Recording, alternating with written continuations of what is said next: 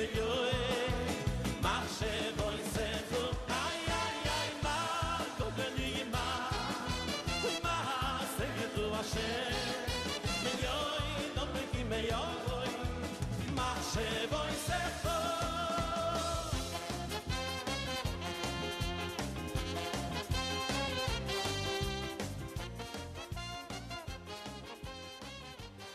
En este segundo capítulo de Romanos del 7 al 10 encontramos el principio del juicio número 8 y es que Dios castiga a quienes hacen mal y recompensa a quienes hacen bien. Y hay una estructura de estos versículos que hacen una especie de paralelismo invertido. El versículo 7 dice, así es como Dios recompensará a los que hacen el bien. La primera parte del versículo dice así. Y la segunda parte dice, así es como Dios recompensará a los que hacen mal. Así es como Dios Recompensará a los que hacen mal en el versículo 9 y así es como Dios recompensará a los que hacen bien en el versículo 10.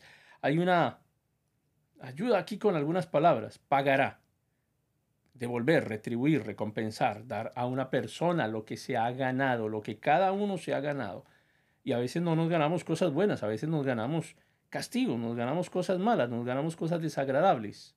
O hablando de contenciosos, egoístas, ególatras, pero al judío primeramente.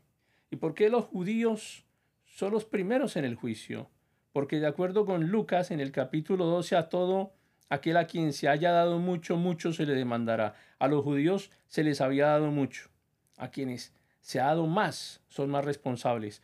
No es irracional que el juez pregunte, ¿qué has hecho con toda la luz, con toda la verdad, con todo lo que te he dado? Por ejemplo, una persona que vive cerca de una iglesia que, eh, en la que predican la Biblia es mucho más responsable que una persona inconversa que vive en una tribu, en una jungla en donde no hay ningún testimonio del Evangelio. Eso no significa que el habitante de la jungla no sea juzgado, significa que el juicio de Dios seguramente es más severo hacia la persona que ha tenido tal privilegio y tal oportunidad. Y aquí aparece un problema teológico, y es que puede, podría parecer que Pablo estuviera diciendo que una persona se gana la vida eterna haciendo el bien.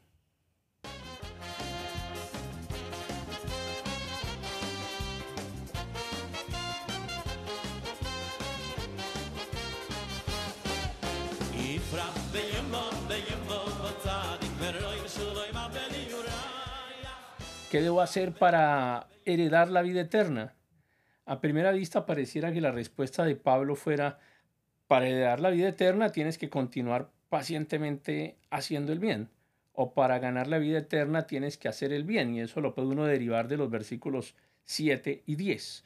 Y para resolver ese problema tenemos que considerar los siguientes puntos. Y es que de acuerdo con las escrituras, ¿qué tiene que hacer una persona para tener la vida eterna? Y allí lo tenemos en Juan 3:16. Y de acuerdo con, bueno, hay muchos otros versículos. Eh, Juan 3.36, 6.47, demás. No, no, no es el punto central en este instante.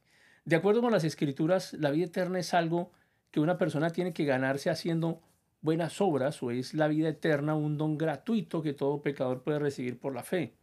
Y es algo que encontramos allí en Romanos, en el capítulo 6, versículo 23, en, en el capítulo 5, en Efesios capítulo 2, la enseñanza de Pablo en todo el libro de Romanos es que una persona no puede ir al cielo por sus propias buenas obras. Y eso lo tenemos bien claro ahora en el capítulo 3 de Romanos en el versículo 28, sino que es solamente por la fe en Jesucristo. Una idea muy equivocada, muy común que tiene la gente es que la gente buena va al cielo, pero que la gente mala se va al infierno. Pero consideremos cuánta gente buena hay y cuánta gente mala hay el fariseo descrito en, en, Lucas 18 era religioso, moralmente recto y uno que practicaba muchas buenas obras, de acuerdo con el versículo 14. Y entonces uno se pregunta si ese buen hombre estará en el cielo. El criminal penitente que murió al lado de Cristo era ciertamente un hombre malo. Sin embargo, ¿iría al cielo? ¿Será salvada y justificada la gente mala? ¿Podrá algún pecador realmente ser salvo e ir al cielo, si el cielo está poblado con pecadores salvados por la gracia, si nuestra esperanza de llegar al cielo dependiera de cuán buenos hemos sido, pues ninguno de nosotros lo lograría. Debemos tener en cuenta cuál era el propósito de Pablo en este segmento de, de, Romanos del capítulo 2 de los versículos 7 al 10 y esta sección no trata con la salvación, sino que trata con el juicio.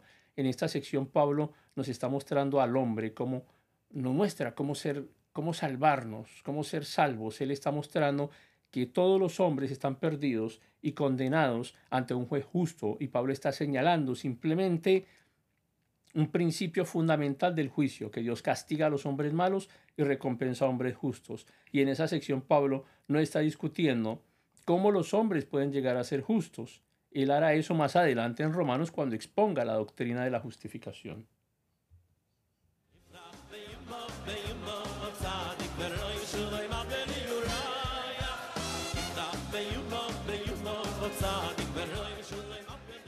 En Romanos 2, 7 al 10, Pablo debate y describe a dos grupos de personas.